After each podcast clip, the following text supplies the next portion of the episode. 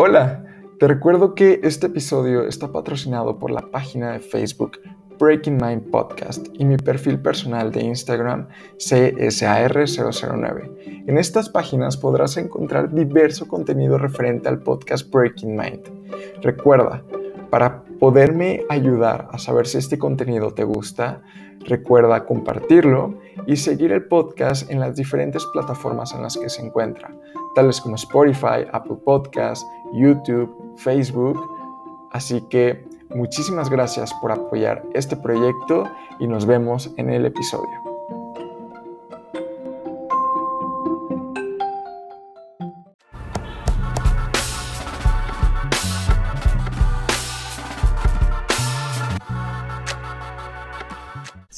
Uno.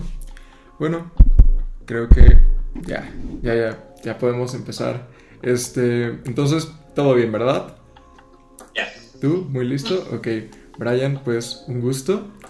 Eh, a todos los escuchas, sean bienvenidos una vez más a su podcast Breaking Mind. En esta ocasión nos encontramos con Brian. Brian, eh, como te decía, bueno, eh, hay que poner un poco el, el contexto. Um, yo estoy retomando el podcast después de un, un, gran descanso de algunos meses y estaba viendo pues a quién invitar, estaba viendo opciones, quería invitados nuevos, invitados que no fueran del mismo rubro de los que ya había invitado anteriormente y realmente yo no soy muy usuario de TikTok, pero de vez en cuando entro y me topé con un TikTok. Y esto no te lo había contado. Me encontré con un TikTok tuyo. Y dije, wow, es revolucionario, ¿sabes? en cierta forma. Y, y, me agradó demasiado. Y en ese momento agarré, fui a Instagram, que es la plataforma que más utilizo. Y dije, sí tienes, tienes que estar en el podcast. Así que muchísimo, muchísimas gracias y es un gusto estar hoy contigo. No, a, a ti muchas gracias. Creo que es la primera vez que, que, alguien me invita a estar, estar en uno y pues agradecido también que, que te hayas tomado también el tiempo y que quisieras que fuera uno de tus invitados luego de, de, de ese descanso que me dices que tuviste. Uh, no, pues el gusto es mío, pero de verdad, como te digo, estoy muy emocionado. Me gustaría que, que nos hablaras un poco de tu trabajo, pero sí. vamos a ir con calma y vamos a retomar los hábitos del podcast. Habitualmente empiezo con una pregunta, ¿de acuerdo? Esta pregunta puede ser muy sencilla para algunos, muy complicada para otros. Vamos a ver si tú estás listo. La pregunta es, ¿quién es Brian? ¿De acuerdo? Pero compleja. Algo compleja. Sí. Bueno, bueno Brian, chico salvadoreño, eh, que vive el norte del Salvador, apasionado por la naturaleza, por las cosas locales y que últimamente sigue explorando.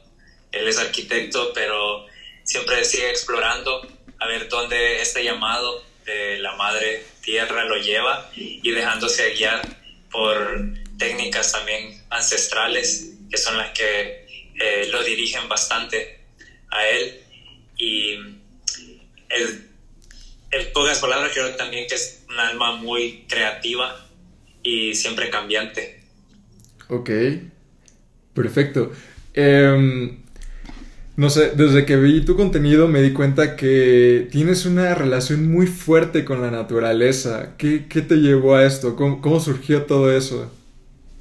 Bueno, de hecho, creo que ni yo lo sabía.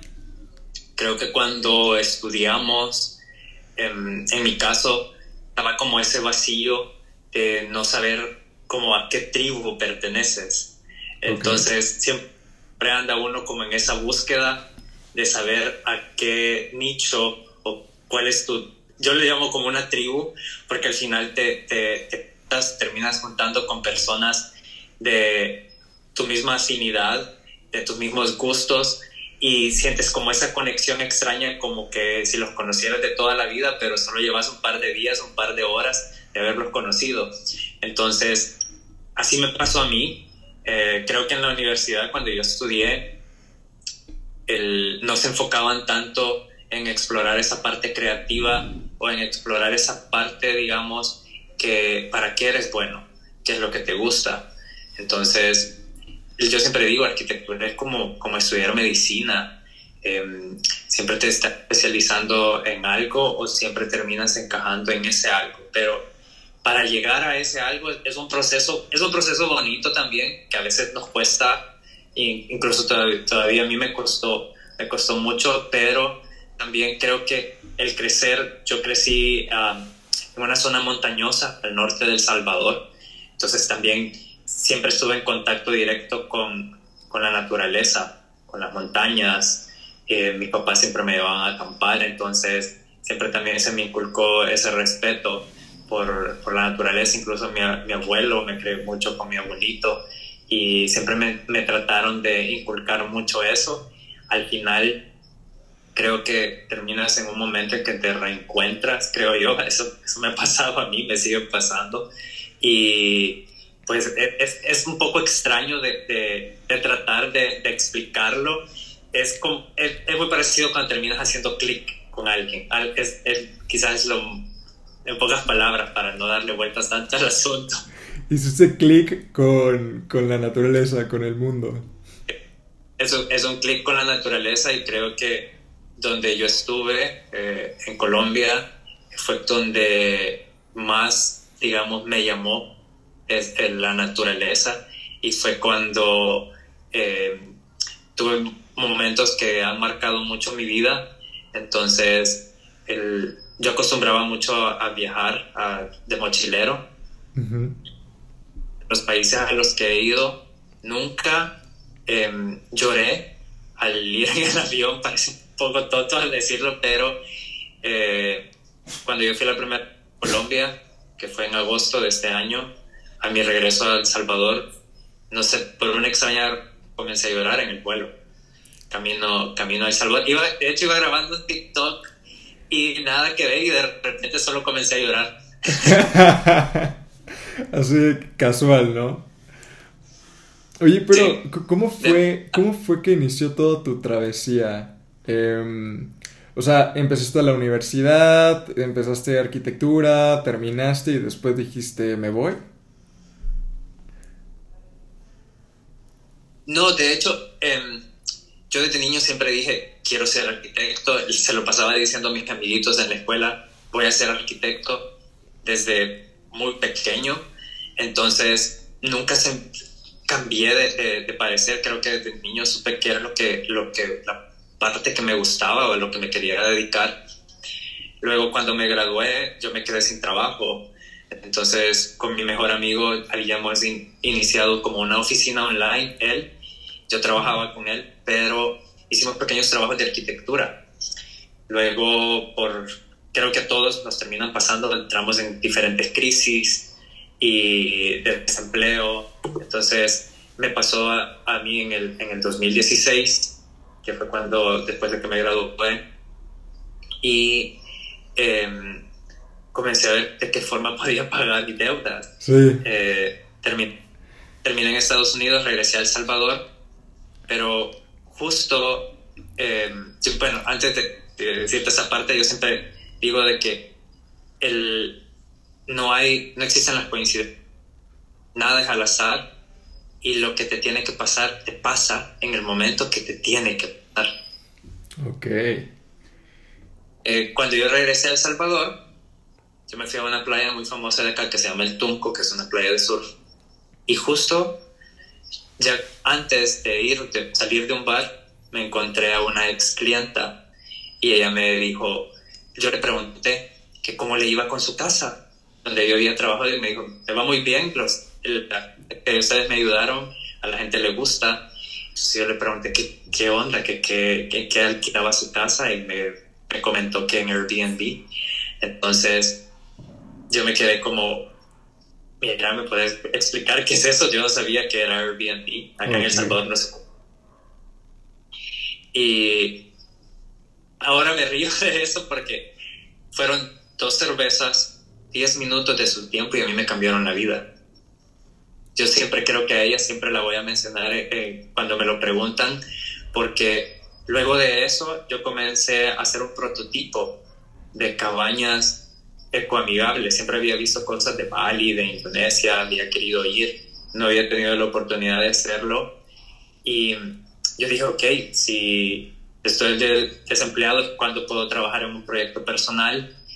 Y como pude, traté de sacar préstamos bancarios, todos me lo negaban porque decía, ah, está recién graduado, ¿cómo le vamos a dar dinero a alguien que está recién graduado? Sí. Entonces, luego me convencí a mi papá, creo que lo tenía harto, tanto que le hablaba. Entonces mi idea era comenzar una villa ecológica en una propiedad que mi papá tenía. Era, la tenían de uso agrícola y estaba como pues, bueno, tú eres mexicano, yo soy salvadoreño, pero acá decimos muy empilado con, con la idea, estaba muy entusiasmado. Ok, ok. Y pues me terminé convenciendo a mi papá en el pueblo en donde em, tenemos la propiedad. La gente también se reía y nos decían, ¿por qué quieren hacer esto? Acá nadie viene, no es turístico. Y la gente no entendía esa parte de lo que yo creía que iba a funcionar por lo que no había nada parecido. Entonces, así fue como comenzó mi proyecto de emprendimiento, que es de, cabañas ecológicas, porque también ya sabíamos que queríamos hacer algo ecológico. Y se llama Jaraguá, sí, lo buscan también en, Instagram. Vamos a dejar los links en todos lados, no te preocupes. ¿Cuál es la página? saragua.com.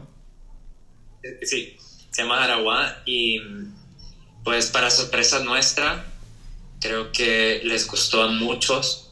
Entonces de repente me invitaban, así como tú, a, a una entrevista hasta que vino un medio de comunicación muy conocido en El Salvador, noticiero, y me hizo una entrevista. Creo que la entrevista le dio la vuelta al, al, país y eso me ayudó mucho incluso para conseguir trabajo. La mayoría de mi trabajo salió después de eso, porque la gente veía la gente veía lo que yo hacía, pero también había unos principios con los cuales yo siempre he trabajado y he sido muy firme a eso, en que tengo una filosofía de trabajo, me gusta que se respete y si a la persona le parece también eso, entonces yo digo, es el cliente con el que yo quiero trabajar. Que yo siempre les planteo, a mí me gusta reutilizar materiales, ser consciente con el medio ambiente. Si tú haces eso, entonces creo que sí podemos trabajar, eh, incluso de la forma más sencilla, pero he tenido la suerte de tener eh, clientes muy, eh, con la naturaleza, muy entregados también con, con, nuestra madre tierra, entonces eso también me ha ayudado. Y yo siempre, mi sueño había querido ir a Bali, siempre fue ir a Bali para ver las construcciones que hacían con bambú. Lo ibas a tratar de hacer, pero vino COVID. Ya. Entonces, todo se fue cuesta abajo hasta que, pues, por un amigo que me mandó las redes sociales, creo que siempre me parecen extraordinarias, ah, así como también te ayudan, te pueden perjudicar en ciertas cosas. Todo, todo, todo tiene un punto bueno y un punto malo. Sí me mandó una, ah, un post de, un lugar en Colombia y como todo buen stalker comencé a rastrear que hasta dónde era y así pues terminé en Colombia. Eso fue en enero de este año y terminé en Colombia en, agosto, la primera vez en agosto. O sea, fuiste a Colombia. Sí, eh, de hecho, mi amigo, todos mis amigos, yo soy loco por el bambú, saben que yo soy loco por el medio ambiente, que me gustan las construcciones responsables. Entonces, un amigo me dijo, mira, tenés que ver esto, me mandó ese post. Em, era de una cuenta que en Instagram aparece como Tacuara. Y vi yo que un curso de les escribí en el instante que me mandó eh, mi amigo, después de haberles dado su stalkeada, eh, les escribí, me dijeron, ah, el curso comienza en dos semanas. Eso fue en enero. Y yo creo que les escribí como la segunda semana de enero. Y yo traté de hacer un vuelo, no pude. Me sentí mal porque dije, ok, a esperar quizás hasta que se habilite otro. Y yo les dije, em, ok, avísenme cuando tengan otro curso. Pero en eso a trabajar y ya no me quedaba tiempo. Yo dije, quizás ya va a costar otra vez para que yo vuelva o salga algo, hasta que de repente publicaron nuevamente que iban a tener un curso de cuatro días de construcción en Guadua. Y yo dije, esta es la oportunidad, les escribí, compré mi boleto, no sabía nada de Colombia, nada. O sea, nunca habías ido, no tenías conocidos. Nada. De hecho, el, yo les siempre les decía a, a mis compañeros en Colombia, yo tenía una lista de países que quería conocer en Sudamérica y nunca apareció Colombia en la lista. ok. Y me decían a mí Colombia y yo siempre decía, pero ¿qué hay en Colombia? ok. y curiosamente, eh, había ido a Perú, pero es un país muy bonito, pero yo siempre decía, Colombia no me llama la atención, no veo que sea un país atractivo, estaba totalmente equivocado. Creo que llegué a Colombia, me dio una bofetada de, de, de realidad y me cambió. Creo que desde la primera vez que fui regresé diferente. Hubo algo en, en el país que me cambió mucho.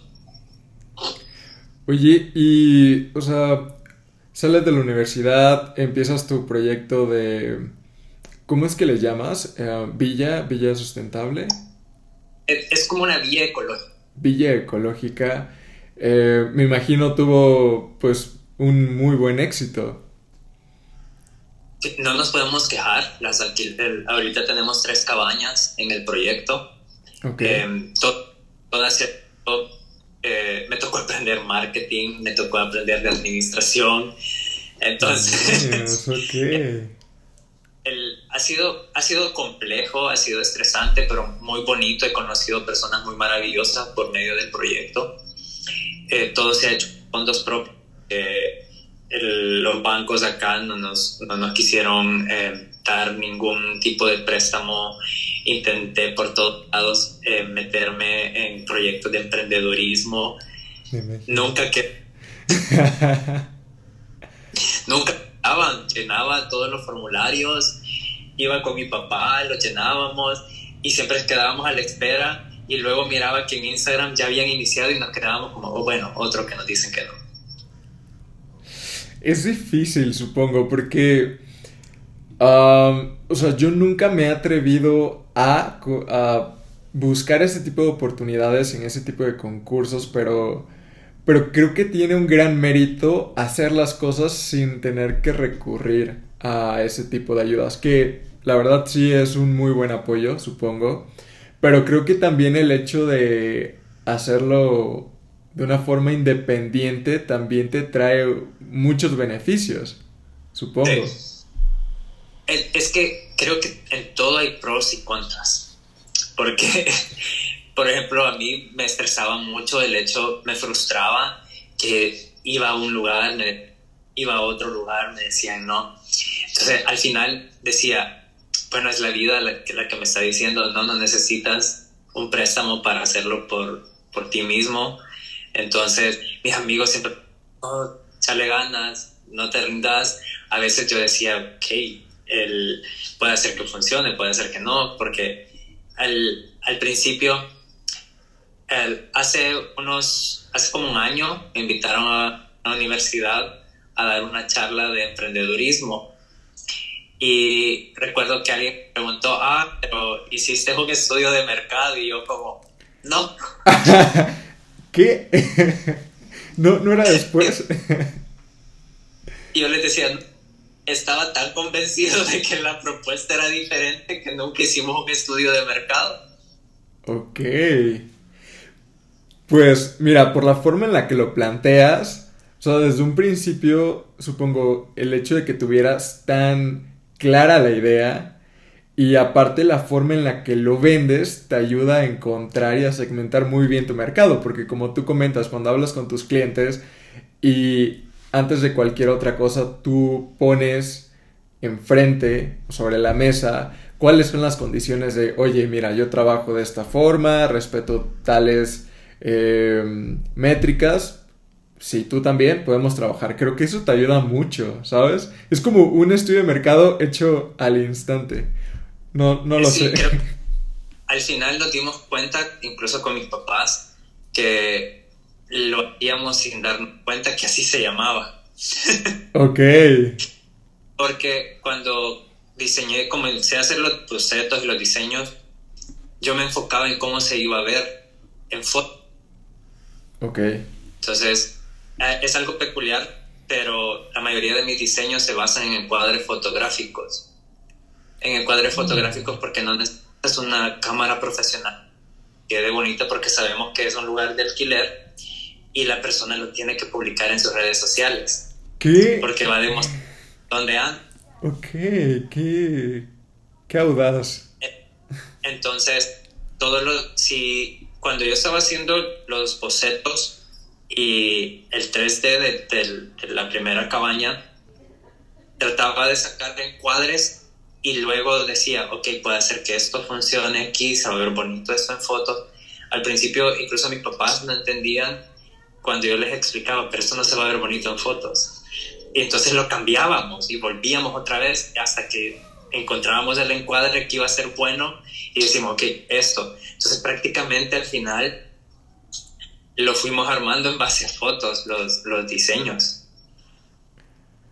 ¡Qué locura! O sea, Mira, yo no soy muy ajeno a la arquitectura, porque de hecho mi papá es arquitecto y desde que era pequeño siempre estuve relacionado con tanto por el tema de la construcción del proyecto eh, y demás, como también la estética, la arquitectura per se de las cosas. Y aunque sí te puedo decir que yo había escuchado acerca de pues la composición, de cómo es que debe de estar la distribución, que tiene que ser útil, pero también se tiene que ver bien. entiendo todo eso, pero nunca había imaginado ese tipo de concepto, yo lo llamaría innovador, de formular el diseño y la estructura de un lugar priorizando la composición fotográfica. Eso no lo sé. Estuve en un proyecto en un hotel en un pueblo eh, muy famoso acá en El Salvador que se llama Suchitoto y es un pueblo colonial. Me buscaron para el diseño de interiores de todo el hotel. Cuando yo les planteaba todo esto, alguien de los demás del equipo me dicen, oye, pero ¿no crees que diseñas un poco em, superficial? cuando yo les explicaba eso, porque te enfocas tanto en las fotografías que se te olvida un poco la parte de la experiencia.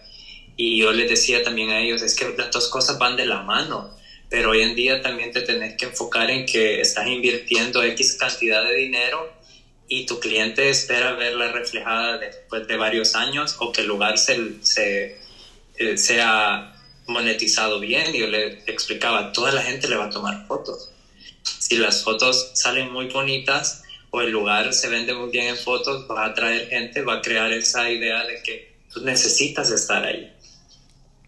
Quieres ir, los necesitas postear. Entonces al final también es una cosa como psicológica y es, bien peculiar. Yo una vez también lo decía que es como arquitectura para redes sociales. Exacto. ¡Qué locura! Entonces, cuando, cuando lo conceptualizas de esa forma, y luego, porque yo también soy el que administra la, la página de, de Instagram de, de, mi proyecto, entonces tratábamos de postear fotos para decirle también a la gente, ok, cuando vengas puedes hacer esta foto, puedes hacer este otro tipo de fotos. Y luego, creo que páginas, si tú revisas el Instagram o de X lugar, ellos te dicen prácticamente cómo quieren que tú tomes la Wow. Qué locura. no sé, no sé qué tan relacionada estés con TikTok, pero, o sea, yo había escuchado lo que tú dices, pero en la producción musical. Eh, que en TikTok, por ejemplo, X artista, eh, bueno, no sé si ya viste la película, bueno, la serie de Netflix de Wednesday o Merlina. No, todavía no. Ok, bueno, seguramente si estás en TikTok ya viste que hay un trend donde bailan, ¿no? Eh, ese es un ejemplo de cómo es que las productoras y la industria musical se ponen de acuerdo para poder crear clips eh, dentro de una canción de cierto timeline de segundos para que sea trend y sea bailable. O instagrameable o lo que sea. Eh, que pegue en una red social. O sea, eso yo lo había visto ahí en la social media, pero nunca, o sea, nunca lo, lo imaginé en el caso de la arquitectura. Lo he visto, o sea, la social media lo he visto, pero desde otro concepto de los productores de videos que dicen, ah, yo me dedico únicamente a hacer videos y fotografías de arquitectura. Y ya, pero no está unificado, ¿sabes? O sea, la estructura no está hecha para, sino que el fotógrafo viene, la adapta, saca las mejores fotos, pero por eso se me hace una genialidad que lo hayas visto desde ese punto de vista. Gracias. Pues al menos yo lo que quería era que se vendiera. Entonces yo decía, ok, si la gente no lo ve bien en una foto, no va a tener muchas ganas de venir porque estamos al norte del Salvador, tienes que manejar dos, más de dos horas, si hay tráfico es, es mucho más tiempo. Y otro que yo siempre decía, estar compitiendo con otros alojamientos, con otros lugares que ya llevan bastante tiempo en el negocio, nosotros apenas iniciábamos y después lo que trataba de hacer era copiaba el estilo de fotografía de Airbnb, tomaba las fotos, las trataba de replicar, las del lugar, porque como es el que hago las redes sociales, hasta que hasta que un día creo que Airbnb había dicho, ah, ya me cansé que me estén etiquetando tanto en este lugar, le vamos a poner la foto para que ya no nos etiqueten y nos publicaron una foto. ¿Te publicó Airbnb? Airbnb publicó una, una, foto de una de las cabañas que fue cuando... El problema fue que, que hizo Airbnb me etiqueta a mí en la foto, pero no en el lugar. Y yo quería que mencionaran al lugar. Ya. Vine yo y yo dije, ok, lo que voy a hacer, ya que Airbnb es una plataforma con bastantes seguidores, voy a dejar público mi Instagram. Y desde entonces tengo mi Instagram público y luego volví a, publicar la misma foto de, que había publicado Airbnb en mi cuenta personal porque yo sabía que la gente iba a entrar a mi perfil y de mi perfil los iba a mandar al otro perfil de, mi cabaña. Unir A con B, ¿no? Tú eres el intermediario. Porque la gente se iba a preguntar dónde es, pero Airbnb no decía dónde era. Sí. Entonces, lo que la mayoría hace es decir, ok, bueno, este lugar se ve interesante, voy a entrar al perfil de la persona que tomó la foto porque muy probablemente me van a salir más lugares o el lugar en donde la tomó. Sí. ¿Y qué, o sea, básicamente te convertiste en un emprendedor, social media, arquitecto, viajero? Eh, eh, poco de todo, al, al, creo yo. y, o sea, todo eso en el lapso de 2016 a la fecha. No, todo es en el 2016, a finales de 2016, yo comencé a diseñar. Ok. Entonces, eh, creo que fue, si no estoy equivocado, fue a finales de diciembre del 2016, pero el diseño se lo terminé en enero de 2017. Entonces sacamos los permisos de construcción en la municipalidad y nosotros comenzamos en la segunda semana de febrero de 2017. Entonces todo esto ha sido desde 2017 hasta ahorita, hasta 2022. Pues te felicito, ¿eh? creo que ha sido un trabajo arduo, supongo no ha sido fácil, pero vaya que lo has sabido llevar y qué qué buena idea. O sea, creo que supiste proyectar muy bien hacia dónde iba el mercado, cómo se rige em, la forma de hacer las cosas en la actualidad. Tú la viste desde el pasado, entonces no sé si has escuchado acerca de del término del fondo y la forma, ¿sabes? Eh, el fondo de del cómo hacer las cosas es algo muy importante porque es lo auténtico, la forma, eh, bueno, no la forma, el propósito con el que haces las cosas. Y la forma que es la que lo rodea es ese carrito donde pones tu idea y el carrito tiene que ser siempre lo, trend, lo más visible. Y lo aprovechaste muy bien. Gracias, mira, no ha sido, bueno, no ha sido fácil, han sido, em, creo que para cinco años, cinco o seis años, eh, yo abandoné estar en la capital por venirme al norte de El Salvador, al, pueblo donde yo crecí.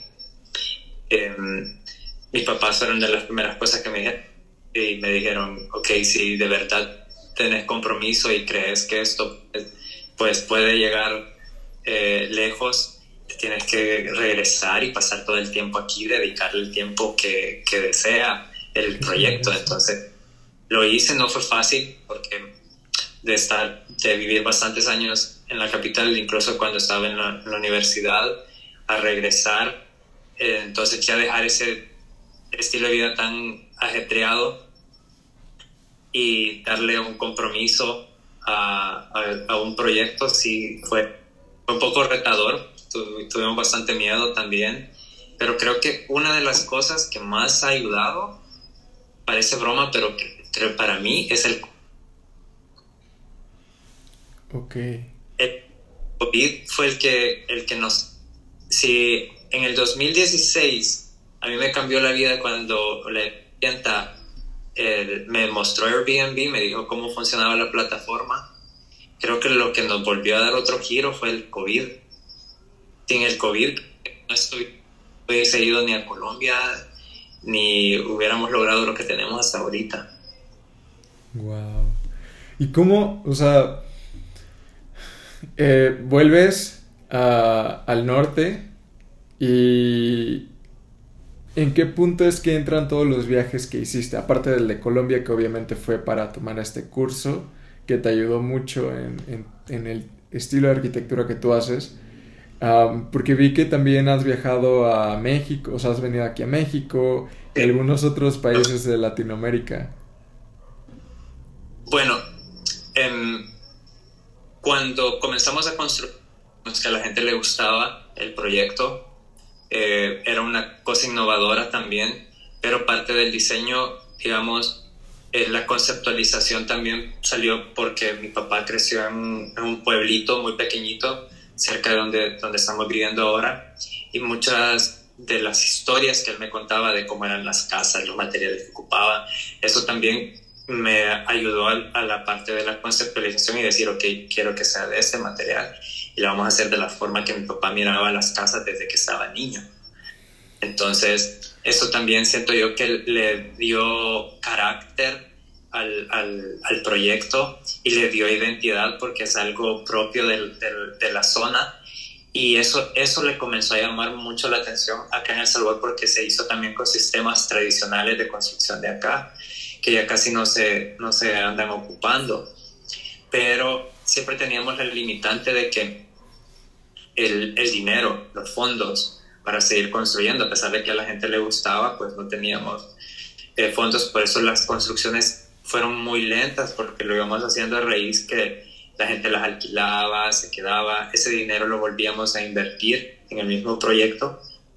Y en el 2019 yo dije, ok, voy a ahorrar y voy a ir a aprender a construir con bambú a Bali.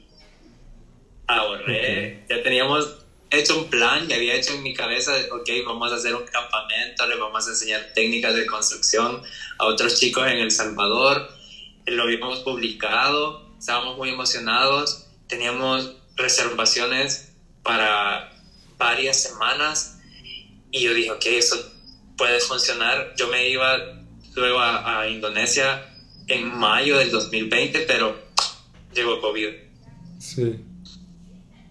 Entonces, yo ya tenía comprado mis vuelos.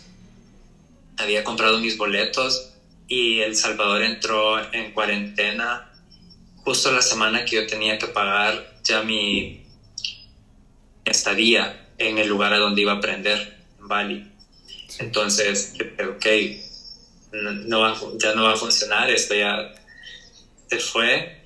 Y pues luego cuando estuvimos en cuarentena, yo me, me volví a quedar sin Okay. Por regresar todo el dinero. Sí. Y estábamos frustrados, me frustré mucho, estábamos muy preocupados.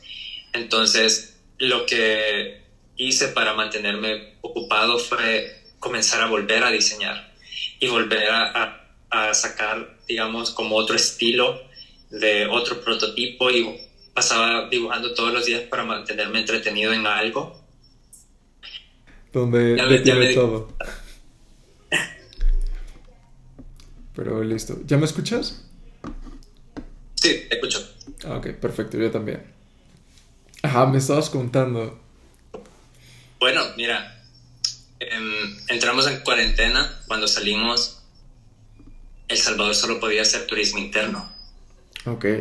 Y estábamos limitados a tener un número de gente y de repente comenzó darle la cabaña a un fotógrafo, luego a un influencer, pero ellos venían por su gusto, ellos pagaban, hasta que conocíamos que venían, era que, ah, no, es que yo me dedico a hacer esto y estuve grabando esto. Entonces comenzaban a publicarlo, llegaba un punto en que teníamos demasiada gente que nos comenzó a seguir y ni nosotros sabíamos qué hacer. ¡Qué locura! Y y en una cuestión de meses ya teníamos lleno lo que nos había costado hace años meses. Y fue muy abrumador porque decíamos, qué extraño. Por todo este boom, ¿no? Por cuarentena de redes sociales, que todo el mundo estaba ahí. Y nosotros preocupados porque decíamos, cuando salimos de cuarentena la gente no va a querer salir, es lo que menos va a querer hacer. Entonces, lo que decidimos fue, necesitamos construir una más porque no estamos dando abasto, tenemos caballos. Y, y nos metimos a construir una más. Y nosotros decíamos, ok, vamos a pasar más holgados de tiempo con estadía. La construimos, nos tardamos un poco porque siempre las construcciones las hacemos un poco lentas porque todo es mano de obra local. Entonces, pero luego nosotros tuvimos que, la gente le preguntaba tanto que tuvimos que abrir un espacio para poder aceptar reservas y de repente cuando aceptamos reservas se nos había llenado un mes, se nos había llenado el otro. No. Y nos quedamos, nos quedamos como un poco asustados también y decíamos, esto de verdad está pasando.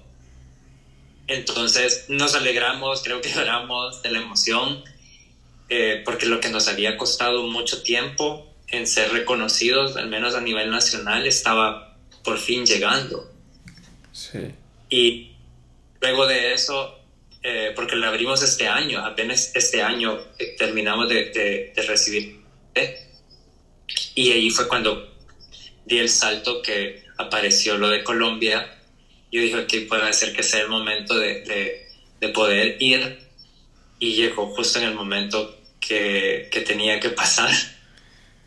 ¡Qué locura! Y en el caso de, de las cabañas, ¿planean seguir escalando esto? No sé si te gustaría expandirte a otros países, porque me, me recuerda un poco la arquitectura que tú haces a lo que hay en aquí en México, en algunas playas, creo que es en Cancún, si no mal recuerdo. Y, o sea, creo que lugares donde puedes aplicar el mismo sistema que tú haces, hay demasiados. Incluso tal vez en Europa estaría interesante ver eso también.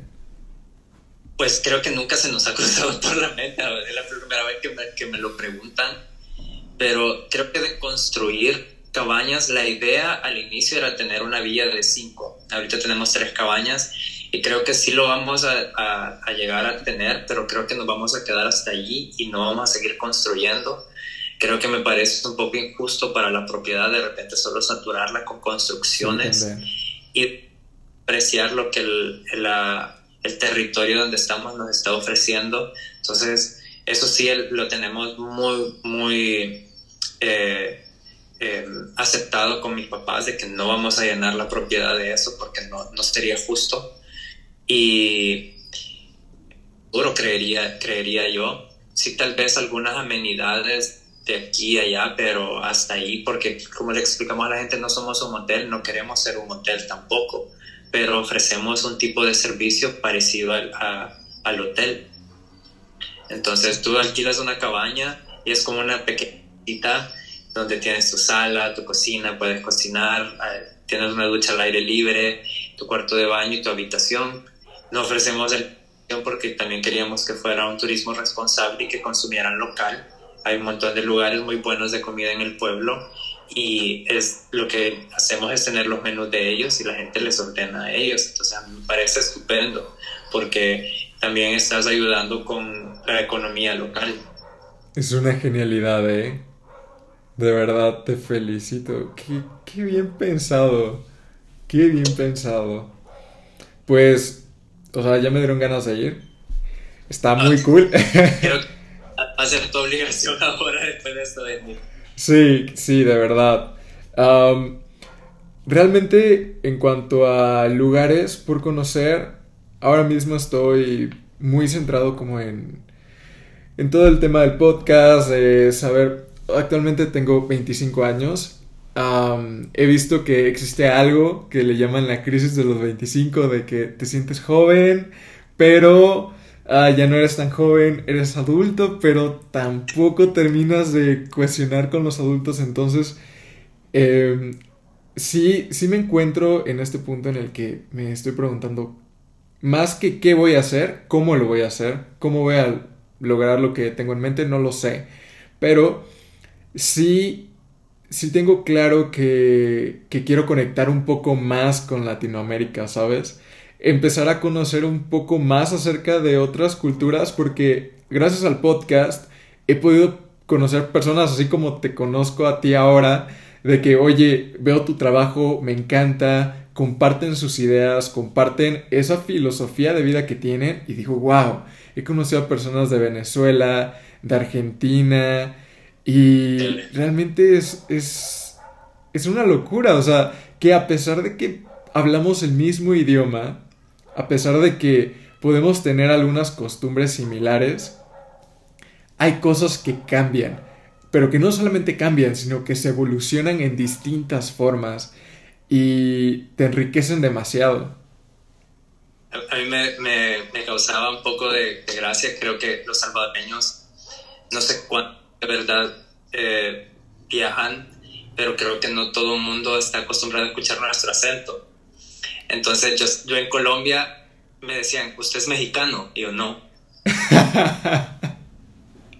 y era como, ¿qué onda, güey? Y yo, no, yo no soy mexicano.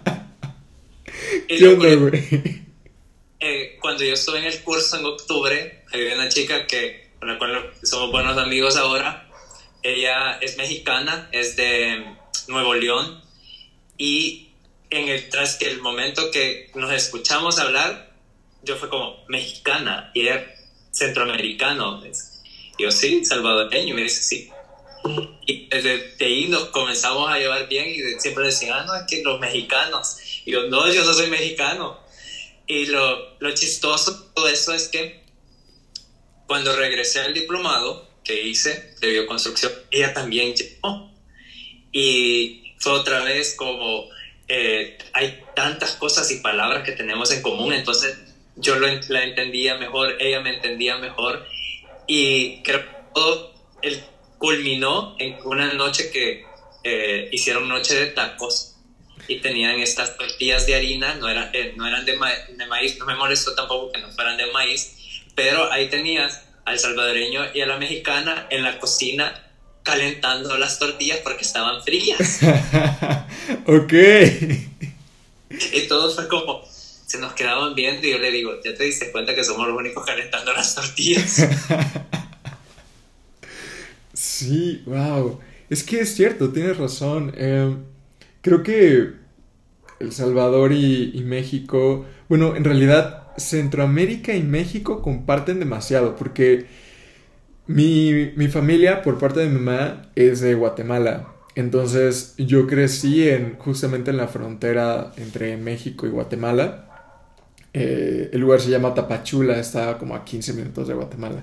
Entonces sí he logrado em, ver y vivir en carne propia eh, cultura de otros países que están cerca de México, específicamente en Centroamérica, y realmente te asombras lo parecidos que podemos llegar a ser entre cómo es que nos tratamos, por ejemplo, entre familia, las costumbres, la comida.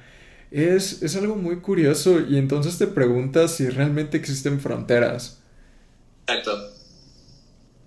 No lo sé. Justo así, porque em, estando allá, yo, yo decía, todos también tenemos ciertas diferencias, la región, de donde venimos, la comida, pero al final hay también cierta similitud. Bueno, a mí siempre me daba risa porque acá en El Salvador te encuentras con tu amigo y es como, ¿qué ondas? ¿Qué ondas? ¿Qué ondas? ¿Qué pedo? Ok. entonces, Alice, mi amiga mexicana, cuando estábamos en el, en el diplomado, yo siempre era, ¿eh, ¿qué onda? ¿Qué pedo? Y todos era, se quedaban así como, ah, ustedes con sus palabras. Ya, sí yo, me quedé bastante tiempo, Liz. Creo que Liz todavía sigue en, Colombia, hasta donde, yo tengo entendido. regresaba a México para las festividades, pero a él le gustó, creo que sintió esa conexión con, con ese territorio tan bonito y me dijo a mí, antes de venirme, yo regreso a México, pero luego me voy a regresar otra vez en febrero y me quiero quedar un buen rato acá en Colombia. Entonces, yo siempre les decía a, los colombianos, no sé qué tiene esta agua en estas tierras, no sé qué es la comida, pero a veces no te dan ganas ni, de salir de ahí. Te vas a volver, ¿no? bueno, yo, yo eh, mis planes están regresar en marzo, entre marzo y abril. Yo me quería quedar tiempo, pero también por cosas del proyecto no podía. Y de hecho, cuando estuve, eh, que fui al, curso en agosto por cuatro días, me quedé un voluntariado y el voluntariado, creo que eran seis, seis, sí, seis días el voluntariado.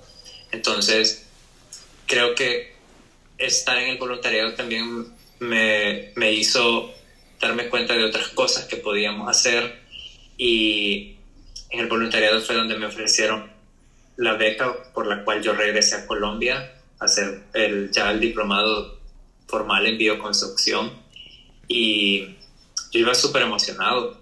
Entonces yo decía, yo regreso a, a, Colombia y ya para quedarme dos meses. Entonces, el diplomado solo duraba 10 días y después me quedé en el, en el lugar ayudando, colaborando y construyendo con bambú.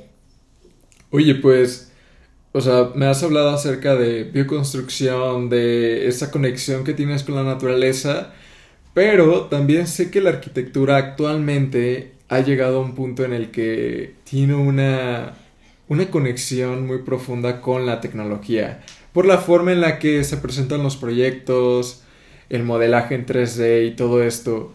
¿Cómo es que tú llevas ese aspecto? ¿Cuál es tu relación con la tecnología? ¿Cómo es que haces cuestionar la, lo natural con toda esta parte tecnológica? Soy honesto, la parte de, hacer diseño 3D no soy bueno. ok. Mi mejor amigo es súper bueno haciendo modelado en 3D. Yo soy pésimo, soy, es una cosa muy básica, creo que no es mi fuerte. Ok. Y él casi siempre lo que, lo que hacía era bocetear eh, casi siempre a los clientes les enseñaba un boceto y luego hacía un diseño 3D pero muy básico y trataba de hacer composiciones, así se les puede ver Y pues así a tan detallados, no, nunca. Y maquetas, en la universidad tampoco eran buenas haciendo maquetas. Hasta ahora que estoy en Colombia volví a hacer maquetas y de la forma en que, en que me mostraron cómo conceptualizarlas me ha servido, me ha ayudado bastante y es lo que he estado haciendo últimamente. Creo que el modelo ayuda. Al final creo que todos también tenemos una forma de, de, de diseñar diferente, respetable y creo que es con la que te sientas más cómodo también. Sí, sí, de hecho.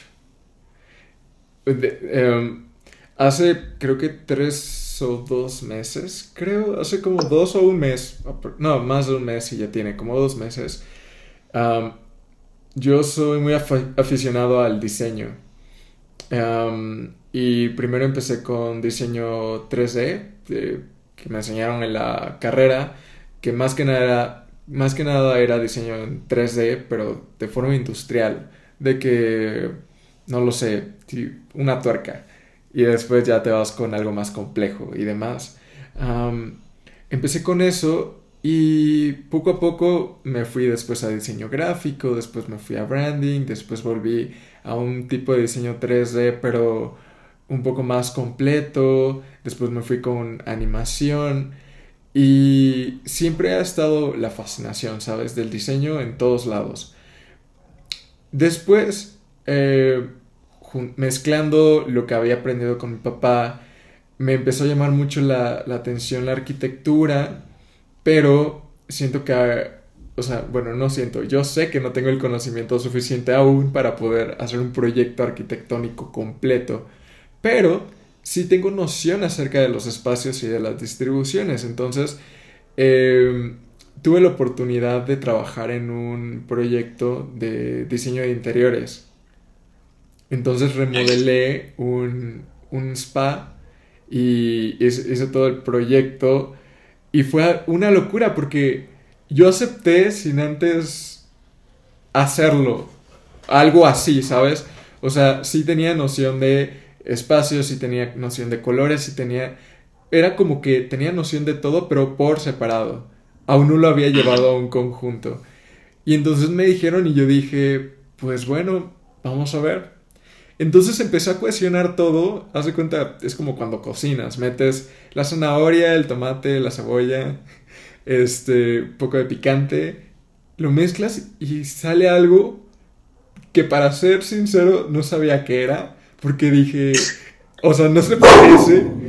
Es que enfrente está el jardín y a veces pasan ah. personas y con sus perros, entonces. Pero bueno. Este, entonces al final vi que no era algo parecido a lo que mi papá hace, porque he visto sus proyectos. Em, pero yo hice algo diferente. Toda la vida jugué con Legos. No sé si has visto los sets de Legos que a veces no tiene dos paredes. O sea, de cuatro paredes no tiene dos y puedes ver lo que hay adentro. Entonces yo lo hice así. O sea, dije, voy a presentarla eh, varias vistas con, o sea, sin las paredes que aparecen en primer plano para que puedan ver bien cómo está todo por dentro.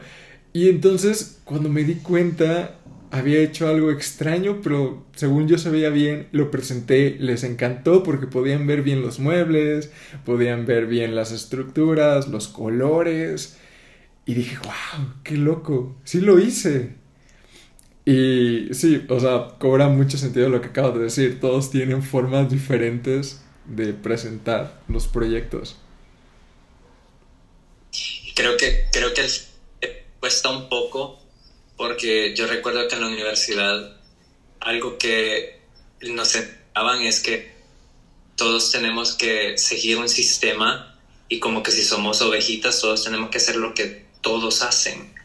Pero cuando me pasaba mucho a mí, porque yo a veces no lograba encajar y por ser, por ser ese dicen, ah, no, es que eh, hace, hace unos diseños y siempre quiere hacer esto, quiere hacer esto otro.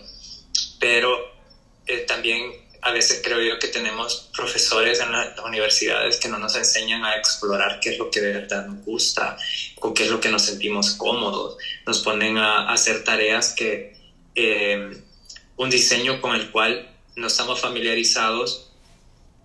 A mí me ponían a diseñar hospitales y yo a veces decía, un hospital no está malo que, que nos pongan a diseñar hospitales, pero también es algo que no te gusta, entonces no lo haces un diseño muy integral, porque también de, de cierta forma, en cambio, cuando algo te gusta, investigas por tu cuenta sin que el profesor te diga, tenés que hacer esto.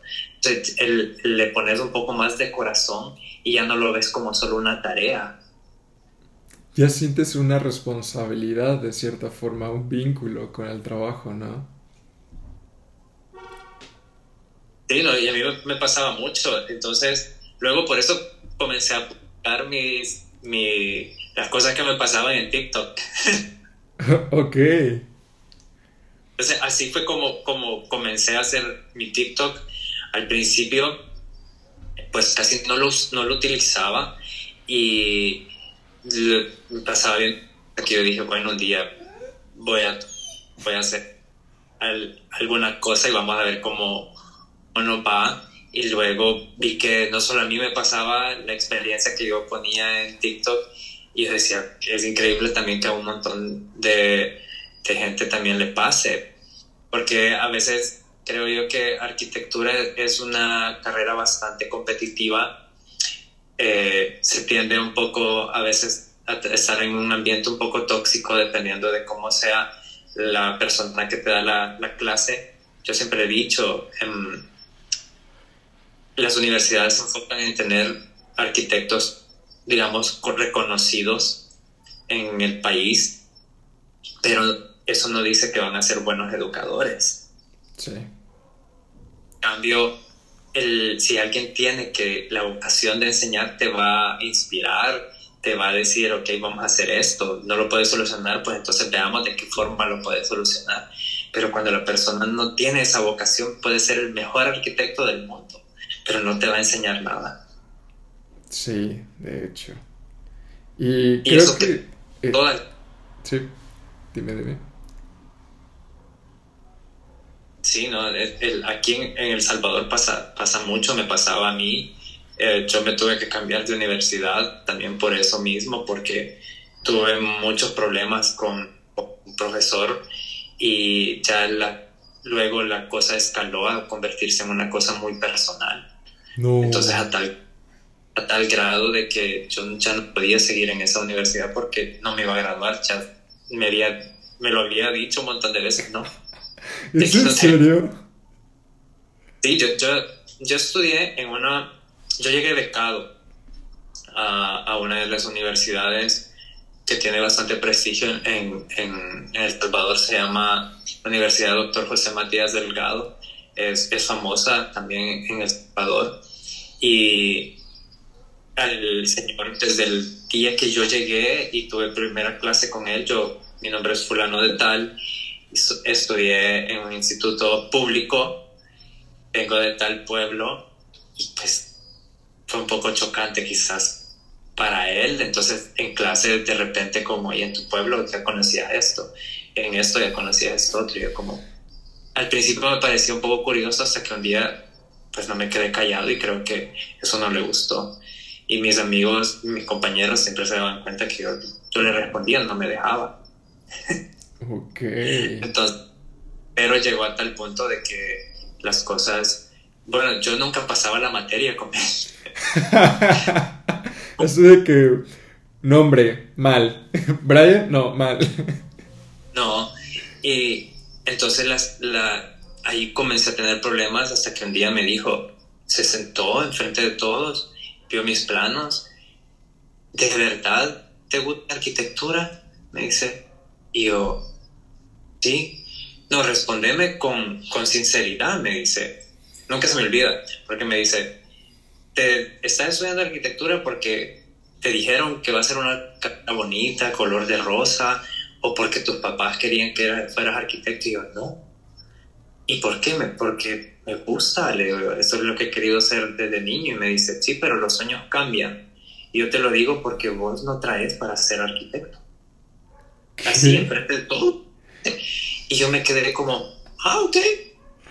Y me dice, estás a tiempo aún para cambiarte de carrera porque quizás eh, no sabes qué es lo que querés y dijiste arquitectura. Me dice. Y yo no. Y recuerdo que comencé a enrollar mis planos porque estábamos en una mesa de dibujo. Y me dice, no, espérate, yo no he terminado. Y yo así como, ok. ¿Qué más me vas a decir?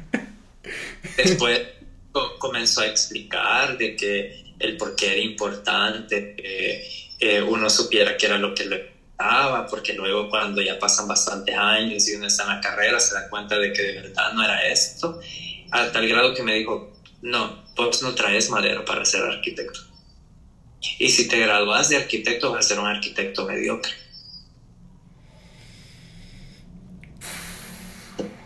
Aquí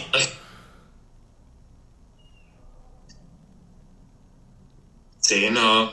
Entonces, creo que a veces son un poco crueles y no es la forma como de tratar a, un estudiante que tiene un montón de sueños, un montón de cosas en la cabeza, porque luego de eso yo odiaba la carrera.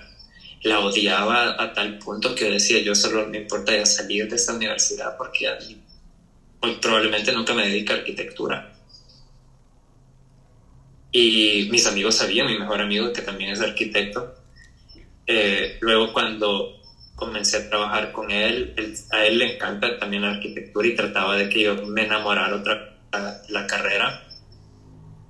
Y fue como, ya hasta que, que, me metí en el proyecto, le volví a sentir amor otra vez a, ser arquitecto. Me encanta, me, me, gusta bastante, pero siempre critico esa parte. Eh, en la, de la formación que a veces los métodos con los que te enseñan no son quizás los mejores o la persona no sabe de verdad cómo dar una clase. Y entonces conmigo al menos en esa parte si fueron un poco crueles por así decirlo. Y yo tenía compañeros también que se reían se reían de mí. Pasaba yo explicaba y era como ah no es que el hippie porque me gusta diferentes. Sí. No. Sabes, wow. Justamente hoy estuve grabando otro episodio junto con una chica que, bueno, en el mundo de los podcasts eh, a veces hacen conferencias para explicarte cómo hacer mejor tu podcast, que llega más gente y así. Y en una de esas conferencias Em, todos los que estaban ahí empezaron a poner sus podcasts. Ah, yo vivo en Puebla, aquí en México, y vi que había una tal Lau que había escrito em, su podcast y entonces empecé a tomar screenshots de varios. Pero ya después que acabó todo eso, me puse a buscar en Instagram y en Spotify los, los podcasts y habían muchos que tenían un episodio 4, 10 y ya. Pero Lau, la que eh, vi que vivía igual aquí en Puebla, ya tenía 120 y tantos episodios. Y dije, wow, qué bien. O sea, yo igual tengo esa cantidad. Y pues como yo ya lo hice, sé el mérito que tiene, ¿sabes? Entonces, Entro a Instagram y veo que tiene 17 años, escucho su podcast, muy, muy bueno, de hecho te lo recomiendo, se llama Sin Edición. Y entonces dije, wow, voy a platicar con ella porque estoy seguro tiene mucho que compartirme. Yo igual probablemente le pueda hablar acerca de algunas experiencias que tengamos en común. Y pues ella ahorita está en la etapa de la preparatoria, ya para pasar a la universidad y estábamos hablando acerca de eso, de cómo es que los profesores em, en muchas ocasiones no ayudan demasiado. Yo les estaba platicando que, por ejemplo, mi profesora de filosofía llegaba y llegaba a vender maquillaje a las compañeras. Y esa era mi clase de filosofía. Tenía otro, tengo un primo con el que tenemos la misma edad, él estaba en otra preparatoria y él me hablaba acerca de la historia de la caverna de Platón y demás historias de filósofos y yo así de... ¿De qué me estás hablando? Yo sé que filosofía no sirve. Actualmente te puedo decir que amo la filosofía. Y, esto es gracias a podcasts que he escuchado, ¿sabes? Em, y entonces dices, ok, ¿qué, ¿qué, tan complicado es poder, em, no sé, poner como profesor a alguien que de verdad le guste y que disfrute lo que hace. Y también, ahorita que estabas platicando tu anécdota con este profesor que te dijo, tú no tienes madera de arquitecto, igual en uno de estos exámenes eh, que haces en la preparatoria, que te dicen qué carrera deberías elegir o por qué área irte y demás, recuerdo que la psicóloga de la escuela me aplicó esa prueba y ella me dijo, Em, le entregué mis exámenes, le entregué mis pruebas. Yo estaba emocionado.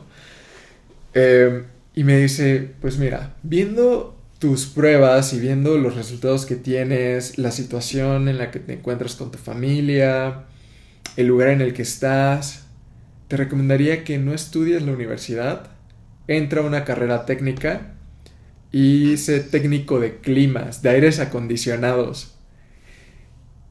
y yo así de... Gracias. Y ya me fui y me quedé así de wow. O sea, no, no me enojé, no me indigné, no, no me puse feliz. Solamente fue de, wow, ¿quién diría que tengo todo para ser em, un técnico de aires acondicionados? Que vaya, no tiene nada de malo, pero yo me esperaba todo menos eso. O sea, dije, ¿qué, qué está pasando? Y, y pues ya, Em, no, no lo hice. Tal vez fue un gran error, no lo sé. Nunca sabré si, si pudo haber sido buen técnico de aires acondicionados. Pero estoy seguro que si hubiera decidido eso, no hubiera hecho este podcast. Sí, no, era lo que te decía. Em, creo que lo que lo que tiene que pasa cuando tiene que pasar. Porque, por ejemplo, he conocido varias personas también por, porque ven mis TikToks. De hecho, es sumamente peculiar eh, cómo todo encaja, porque eh, vamos a comenzar a construir en la, en la propiedad, vamos a comenzar a experimentar con nuevos materiales. Y buscando bambú acá en El Salvador, yo dije, ok, voy a meterme, le dije a mi papá un día, el marketplace de Facebook, como lo último y puse ah, bambú El Salvador. Me salió un, eh, comenzando a darles scroll a todo, me salió un anuncio donde una chica vendía bambú. Le escribí, y hola, mira, yo estoy interesado en esto y esto. Y me contesta, sí, todavía. Pero me contestó como a las bastantes horas. Y luego yo le contesté y yo, ah, sí, estoy interesado en esto, esto otro, y de repente me dice, yo te sigo en Instagram.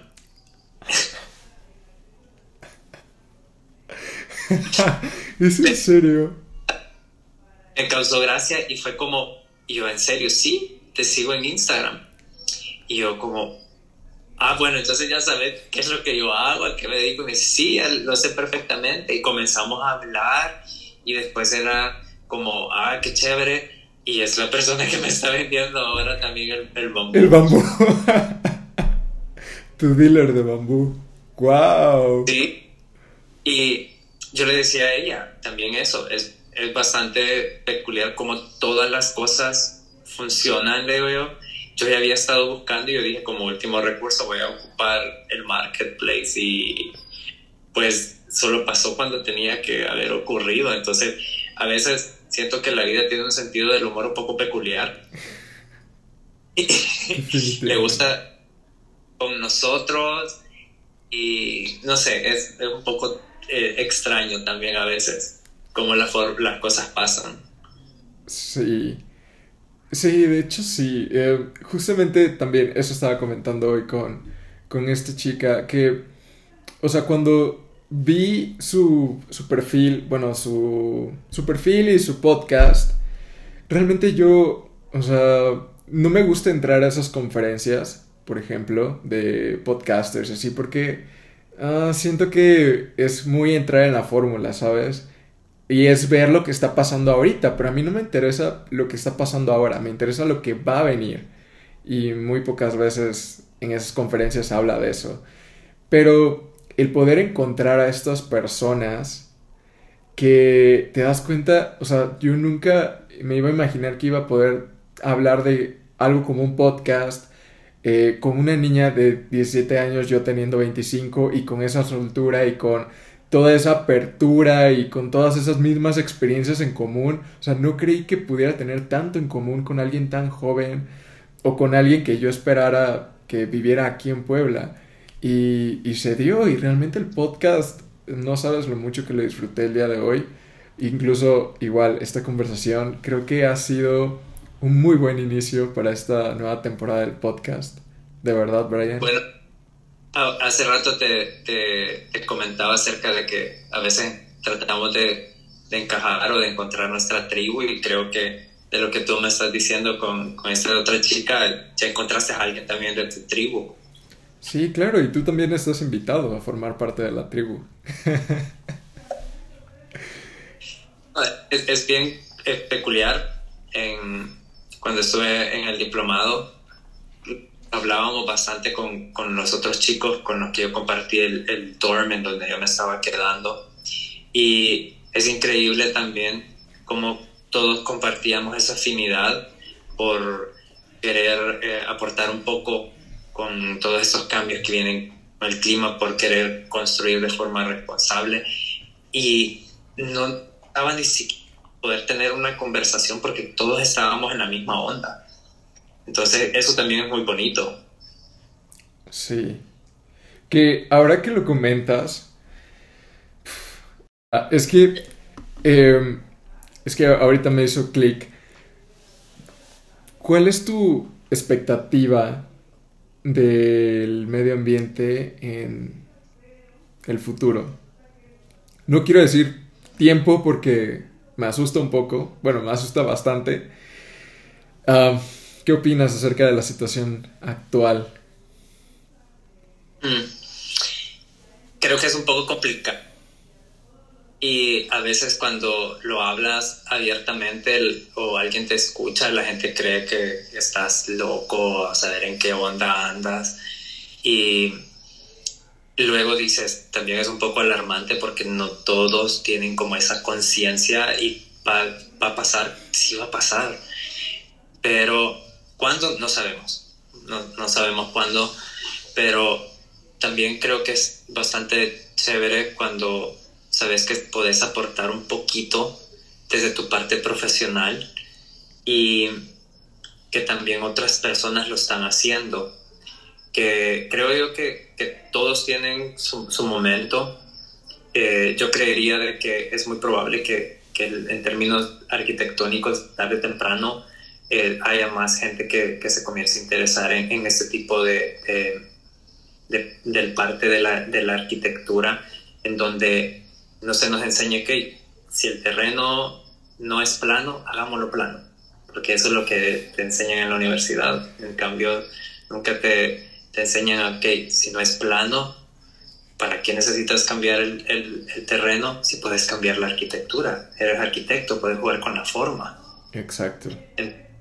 Entonces, ¿por qué tenés que cambiar el terreno para que él se adapte a la arquitectura cuando la arquitectura es la que se puede adaptar al, terreno?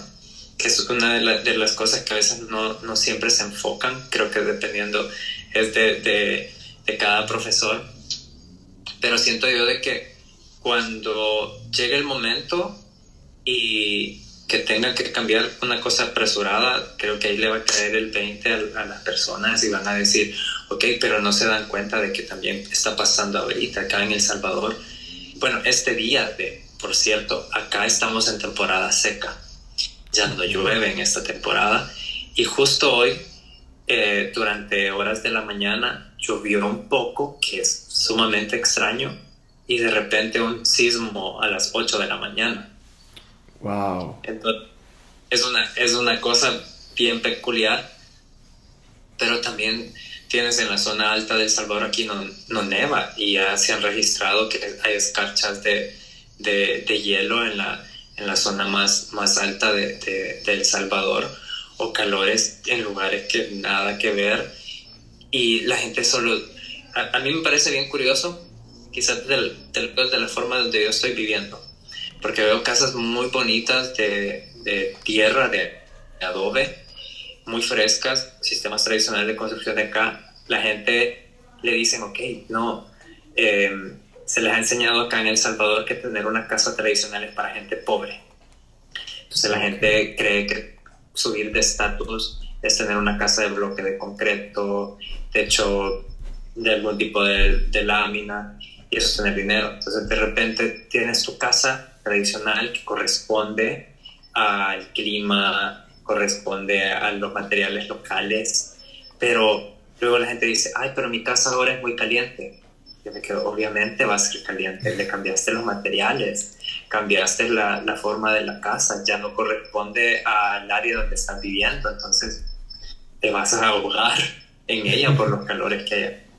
Entonces la gente tampoco no se da cuenta de que cree que es un chiste y, y creen que cuando les comenzás a hablar de estas cosas dice, no, está, gente está metida a saber en qué cosas y eso, ¿qué pasa? Ya, ni, ni voy, para mí es, es, alarmante porque yo digo que ellos son los que le están también fomentando a otros la misma, el mismo tipo de, de pensamiento, entonces es un poco...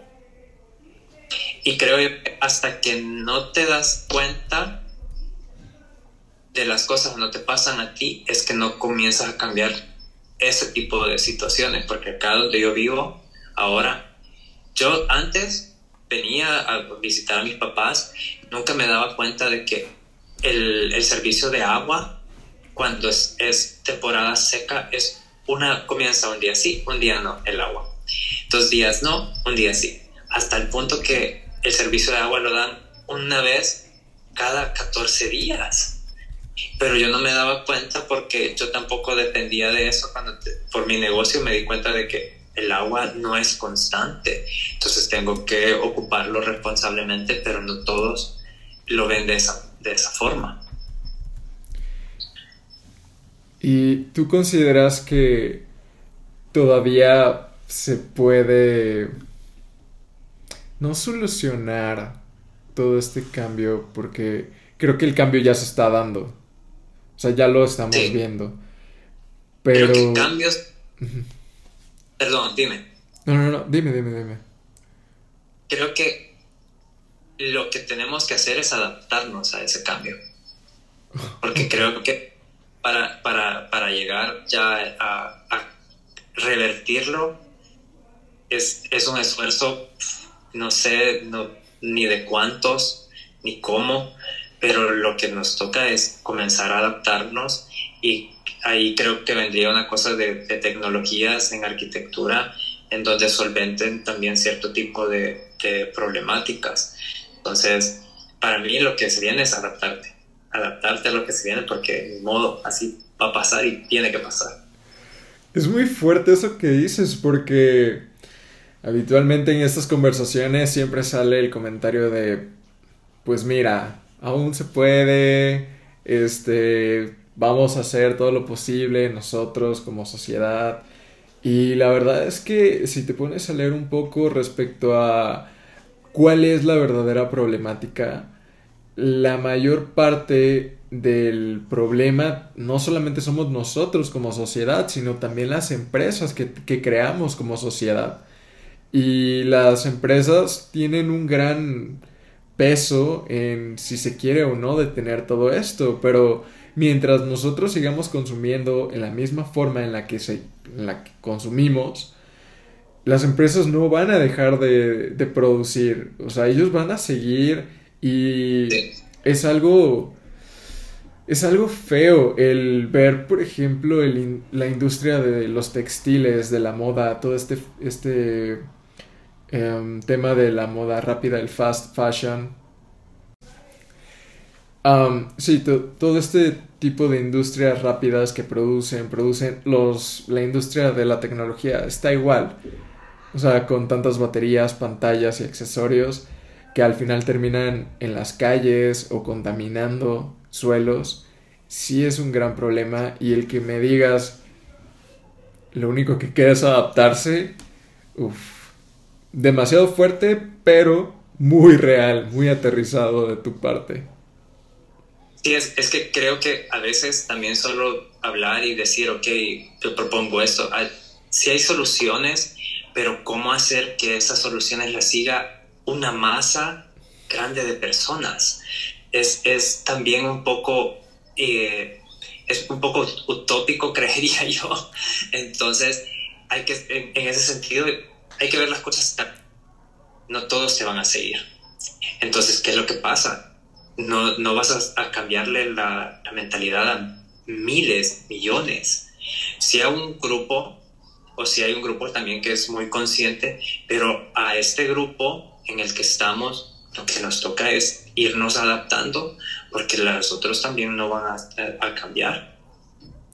Entonces, pensar que todos van a cambiar y todos van a, van a seguir la, la solución a, la problemática es también, es que es, aunque veas que, que y lo puedes ver, hay gente que vive, a la, acá me fijo yo, yo te lo, lo puedo ver de El Salvador por acá donde paso y yo veo la gente la basura la pueden tener afuera de su casa, pero no la quitan. Porque esperan que alguien más les solucione eso por ellos. ¿Cómo? ¿Cómo va a ser así? Entonces, por más que tengan cómo solucionarlo, no lo van a hacer. Entonces, yo por eso yo, digo, ni modo, te, te, toca también adaptarte porque y crear tus cambios desde tu propia trinchera, por así decirlo, comenzar por allí, muy probablemente alguien más eh, diga, ok, eh, lo que está haciendo me gusta, yo también le voy a entrar, voy a estar en esta, en esta onda porque también creo en estos mismos ideales, pero van a haber ocho que digan no. Sí. Porque, ¿Cómo vas a convencer al, Yo siempre he dicho eso, ¿cómo vas a tratar de convencer a una cantidad horrorosa de personas a que estén en la misma onda? Si a veces ni nuestros amigos se ponen de acuerdo para ordenar comida, que todos vamos a ordenar la misma comida. Sí, de hecho, y creo que... Lo sé. Em, como tú dices, empezar desde tu trinchera y empezar a compartir con otras trincheras a través de este tipo de medios de comunicación. Creo que es algo fundamental. Pero definitivamente hay personas que... O sea, no se trata de convencer. O sea, es, creo ya, solamente buscar las personas que ya piensan igual, que están dispuestos a crear un cambio en su forma de vida y si tienes suerte. Porque igual contactar a todos es imposible o identificarlos o poder comunicar, hacer que el mensaje les llegue. Pero siempre dejar en claro que van a haber personas que definitivamente no se van a adaptar. Y creo que es, es ahí donde entra la importancia de la comunicación en Internet y cómo es que prevalece a través del tiempo para que las futuras generaciones empiecen a crear conciencia, porque la conciencia en cuanto al medio ambiente, creo que cuando eres pequeño es más fácil de entender que una vez que ya eres adulto. Pero creo que también la otra parte es que la gente no cambia hasta que le comienzan a pasar las cosas. Ah, Pero cuando, cuando ya te comienzan a pasar las cosas porque ya lo tenés encima, y ya lo pudiste haber evitado, claro, lo pudiste haber evitado, pero ¿qué pasa? Después decir, bueno, ni modo, ya pasó, pasó, ahora me toca como te digo, adaptarte a lo que ya está.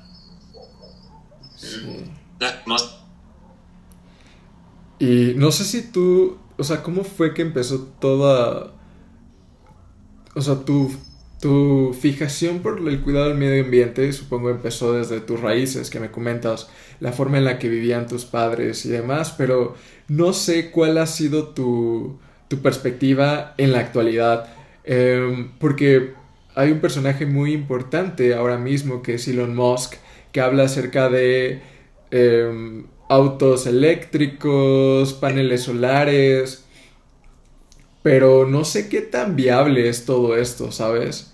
Porque sí son tecnologías tal vez que funcionan basándose en recursos naturales que no están tan limitados como por ejemplo el petróleo, pero que aún siguen siendo un gran problema. Quiero decir, tan solamente las baterías de litio, pues sí tienen una gran vida útil, sí funcionan, pero ¿a qué costo, sabes? O sea, ¿cuál va a ser el proceso para poder reutilizar ese tipo de material? En Colombia recuerdo que uno de los profesores, que también estaban jóvenes igual que nosotros, él estaba, ok, ¿qué pasa?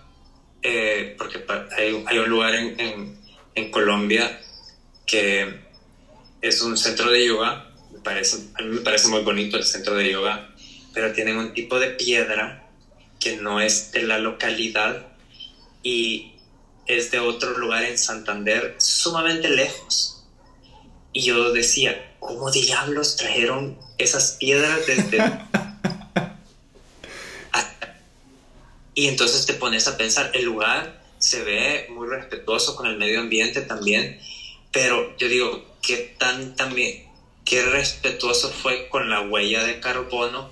Porque trajeron estas piedras muy hermosas, pero esas muy hermosas son de un pueblo que se llama Barichara en Santander, pero esas piedras han viajado cientos de kilómetros para llegar hasta ahí y entonces ahí cuando yo te pregunto, ¿crees que también eso es muy ecológico? Exacto. Entonces, y luego ver también todas estas tipos de tecnología muy buenas, pero dices, atrás de todo eso, ¿qué hay? ¿Qué tan fue la producción de esto? porque a, veces yo veo cosas que reciclan, reutilizan, pero ya después tienes una botella y la botella para poder ser reutilizada tiene que tener ciertas características y no todas pueden ser reutilizadas. Y, y dice, y entonces de qué sirve guardarlas todas también porque no todas van a poder ser utilizadas para lo mismo.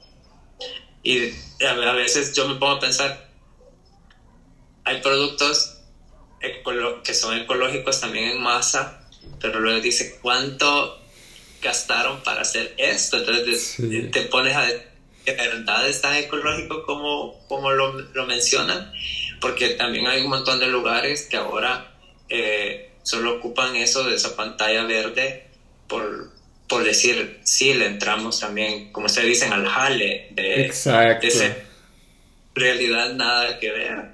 Exacto, esa es una, esa es una gran problemática. El, lo acabas de decir perfecto, es esa pantalla verde que se utiliza ahorita en el marketing y no quiero sonar un hippie anti sistema, pero es que de verdad que el capitalismo se está autoconsumiendo y nos está terminando de consumir a todos. O sea, ¿cómo es posible que eh, algo con un, con un fondo, con un propósito tan, no lo sé, tan sincero como el hecho de intentar llegar a ese equilibrio de la huella de carbono en la forma en la que vivamos, puede llegar a interrumpirse por necesito que sea mi negocio rentable. Necesito hacer rentable ese extra de sustentabilidad que voy a poner en mi producto y ya no ves el beneficio porque lo quisiste rentabilizar y lo utilizas para hacer marketing y entonces las personas igual viven engañadas, viven viendo esa pantalla verde antes que el producto y entonces te das cuenta y te preguntas en qué punto fue que fallamos así, o sea, ¿En qué punto permitimos que eso sucediera? Yo siempre creo que nada es 100% ecológico, nada es en serio de verdad como, ni incluso ni mi proyecto. Mi proyecto lo trato de hacer ecológico, por esa vía, eh, te lo digo, yo siempre soy honesto cuando, cuando hablo de eso. Y con mis papás ahorita estamos tratando de solventar una problemática porque, ok, tenemos las cabañas, reutilizamos el agua jabonosa, están orientadas de una forma de aprovechar el viento, que no utilizar aparatos electrónicos, pero nos damos cuenta de otro problema que estamos generando, que es el que ahorita estamos tratando de solventar, la basura todos los residuos que se forman por la gente que viene hasta acá. Porque a pesar de que la cabaña tiene su cocina, está su vajilla, la gente sigue trayendo platos desechables. Entonces, ¿cómo solventar esa parte? Porque todos los residuos orgánicos sí se quedan en la propiedad, pero hay otra cantidad horrorosa que sale que no se queda aquí. Yo me, quedo, me pregunto, ¿hasta dónde va a parar todo eso? Y estamos tratando de, decirle a la gente, ok, ya no va a ser permitido traer platos desechables, mejor si usted necesita platos de cartón, aquí le vamos a tener por si no quiere ocupar la vajilla, pero no tiene necesidad de traer platos desechables. Pero luego también está lo otro que traen una Coca-Cola en un... En, un pedo, en una botella.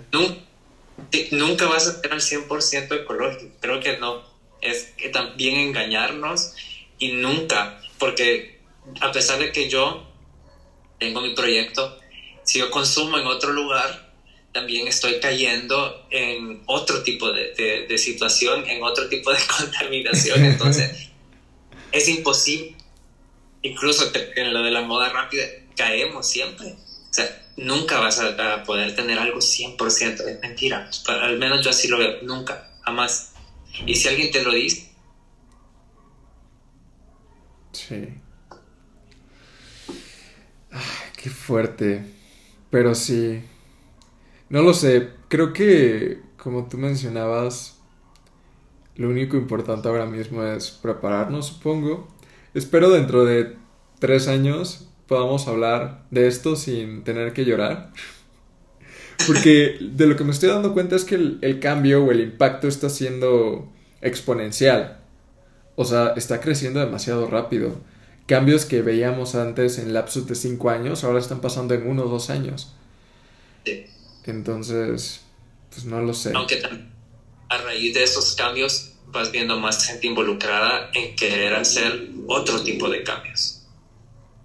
Sí tampoco es, eh, es, tan, es, tan, malo cuando lo ves desde ese punto de vista y decir, ok, hay, hay otro tipo de, de gente también que, que, se están involucrando, que ya están un poco conscientes, ya se preocuparon y ¿qué pasa, sí, pero quizás no en el tiempo que tiene que, que pasar, sino que cuando lo tienes encima. Sí, que ojalá, ojalá esto o sea, la conciencia llegue cuando tenga que llegar y esperemos sea en el momento correcto. Ojalá. Pero no de una forma tan preventiva, porque creo que no va a llegar de una forma tan preventiva. Preventiva tuvo que haber sido hace no sé cuántos años para evitarnos ahorita todos estos olas de calor o que, o que llueve de forma como todos los años el clima rompe récords y te dicen, no, nunca habíamos tenido una tormenta así, nunca. El huracán salió de categoría Golpes de calor de 50 grados. El problema también es cuando todo eso crees que es normal. Y, y la gente se adapta a esto también y lo cree que es normal y, y no, porque también el, eso de adaptarte una cosa puede ser adaptarte creyendo lo que es normal o adaptarte porque no hay otra forma de poder enfrentarlo. Sí. O sea, seguir negando dentro de nuestra naturaleza ese tipo de cambios bruscos, pero aceptar el hecho de que el cambio ya está. E intentar que, pues de cierta forma, no siga cambiando al ritmo que lo está haciendo, supongo me pareció mucho, me, llamó la atención que en donde yo fui a Colombia, porque yo me estaba quedando a las... Estaba, estaba en medio de las montañas, no tenía ni señal en mi celular, estaba en medio de las montañas a cuatro horas de Medellín, en un... Era como una... comunidad que está en las montañas de un pueblo que se llama San Rafael, en Antioquia, pero me llamaba mucho la atención cómo esta comunidad ha logrado estar unida y, construir respetando el entorno en el que están porque están muy conscientes de todo lo que está pasando. Y creo que también ese tipo, ver este tipo de comunidades así, te crea una conciencia todavía un poco más diferente porque es un colectivo, es todo un colectivo el que está trabajando y es todo un, colectivo que te está diciendo, ok, mira, esto también funciona. Y yo le digo a mis amigos, a mí como que me dieron, me resetearon cuando fui y regresé con, con, perspectivas muy diferentes a las que ya tenía, incluso hasta para diseñar o, cosas de, de, de, naturaleza. Entonces, es, fue muy bonito, fue, fue muy, muy bonito.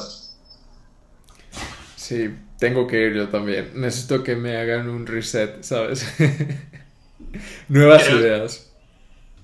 Al, al, en la reserva donde yo me estaba quedando, recuerdo que em, el, igual como cuando sos extranjero en un lugar, también la gente tiende a hablar contigo porque quiere saber eh, cosas de tu país, de tu cultura. Entonces siempre hablaban conmigo y me decían, cuando yo les decía, no, yo voy a regresar. Y la mayoría de colombianos tenían esta palabra que decían que uno termina amañándose con, el, con su territorio porque me, contaban que a veces habían gente en los, en los cursos anteriores al que yo estuve que estando en el curso se dieron cuenta que su vida estaba así como en un caos y lo que necesitaban era salir de lo que estaban haciendo. Me dijeron que hubo una persona que renunció a su trabajo y se fue a estar un tiempo ahí porque era lo que, lo, que le llamaba algo. Entonces es como que acudís a ese llamado y le haces el caso a ese llamado. Pues mira amigo que ahorita yo estoy intentando escuchar llamados. Espero llegue pronto. Em, no lo sé. Para ir cerrando el podcast, habitualmente em, hago una, última pregunta. Esa pregunta consiste, bueno, más bien, más que una pregunta es una recomendación. Para todos los escuchas em, que quieran terminar de conocerte o acercarse un poco más a esa mentalidad que tú tienes, ¿qué, qué les podrías recomendar? Ya sea una película, un álbum, algún libro que sientas que pueda contener parte de tu esencia o parte de, del mindset que tienes para que puedan terminar de conocer a Brian. Hay un documental de una... Eh, no sé, eh, yo lo vi en Apple TV, pero porque creé la cuenta y te daba unos días gratis, pero entré solo, solo porque quería ver ese documental. Hay un lugar en Bali que se llama Bamboo U y el estudio que tiene se llama Ibuku. Ellos diseñaron una casa completamente de bambú y hay un episodio de Casas Increíbles en, en Apple TV y es un episodio dedicado solamente a esa casa entonces explican por qué la casa eh, tiene la forma eh, que, tiene, por qué la construyeron el lugar que, eligieron para hacerlo, el sitio.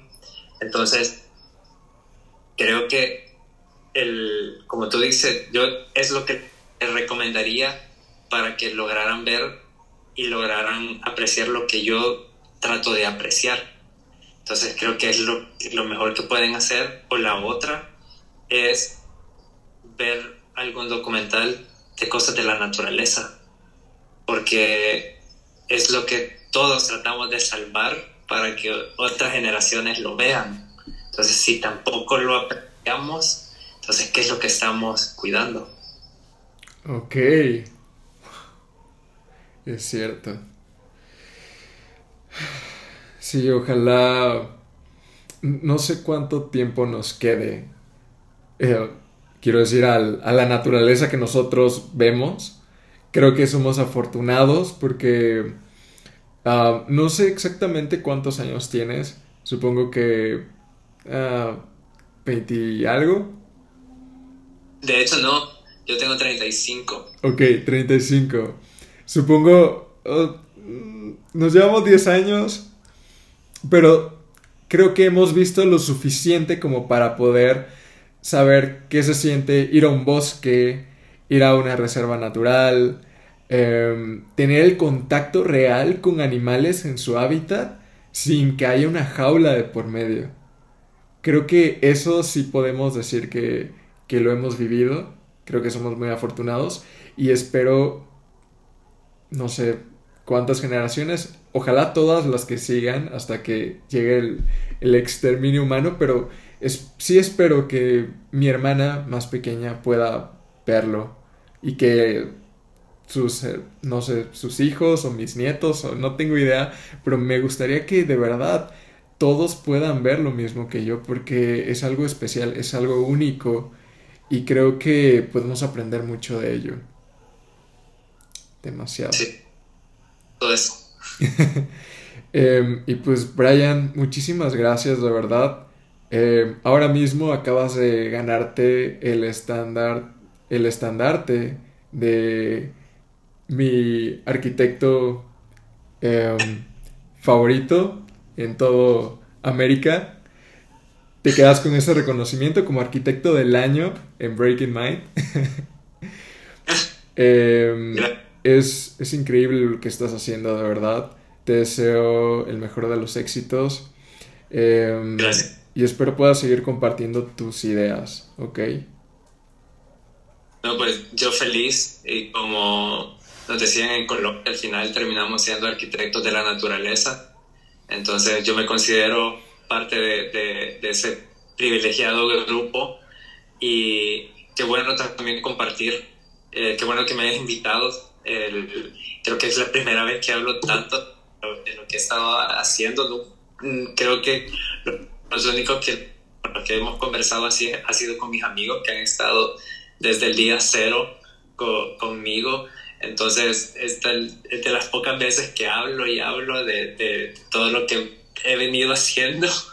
Entonces, también me, me, emociona porque sé que también hay alguien que, que, que lo va a escuchar o, o, se va a sentir, sentir identificado con, con, algo y es esa eh, visibilidad también que, que, que, me permitiste ahora. Entonces aprecio mucho eso y agradezco por, por, por ese momento y ese espacio que, que, me diste hoy.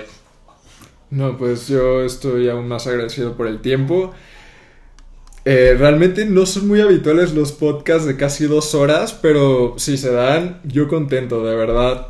Y sabes que este es tu espacio, es tu podcast. El día que quieras presentar cualquier cosa, yo estoy en toda la disponibilidad y estoy seguro los escuchas también están muy interesados en escuchar cómo es que evolucionas tu, trabajo y demás ideas que tengas que compartirnos. Así que gracias y gracias también a todos los escuchas. Dime. gracias a ti, te digo. Ah, pues ya sabes tu podcast. Aquí en México igual, si vuelves a venir, avísame, yo invito a los tacos, nos vamos por unas ah. cervezas, ¿sale? Eso sí, mira, porque la comida mexicana, mil de diez. Perfecto, pues muchas gracias a los escuchas. Creo que mi perro ya se ha un poco. Este... Eh, muchas gracias a los escuchas por estar una semana más en su podcast Breaking Mind. Nos vemos a la próxima. Brian, muchas gracias una vez más. Nos vemos en el próximo episodio. Chao. Listo, Brian. Con eso acabamos. ¡Wow!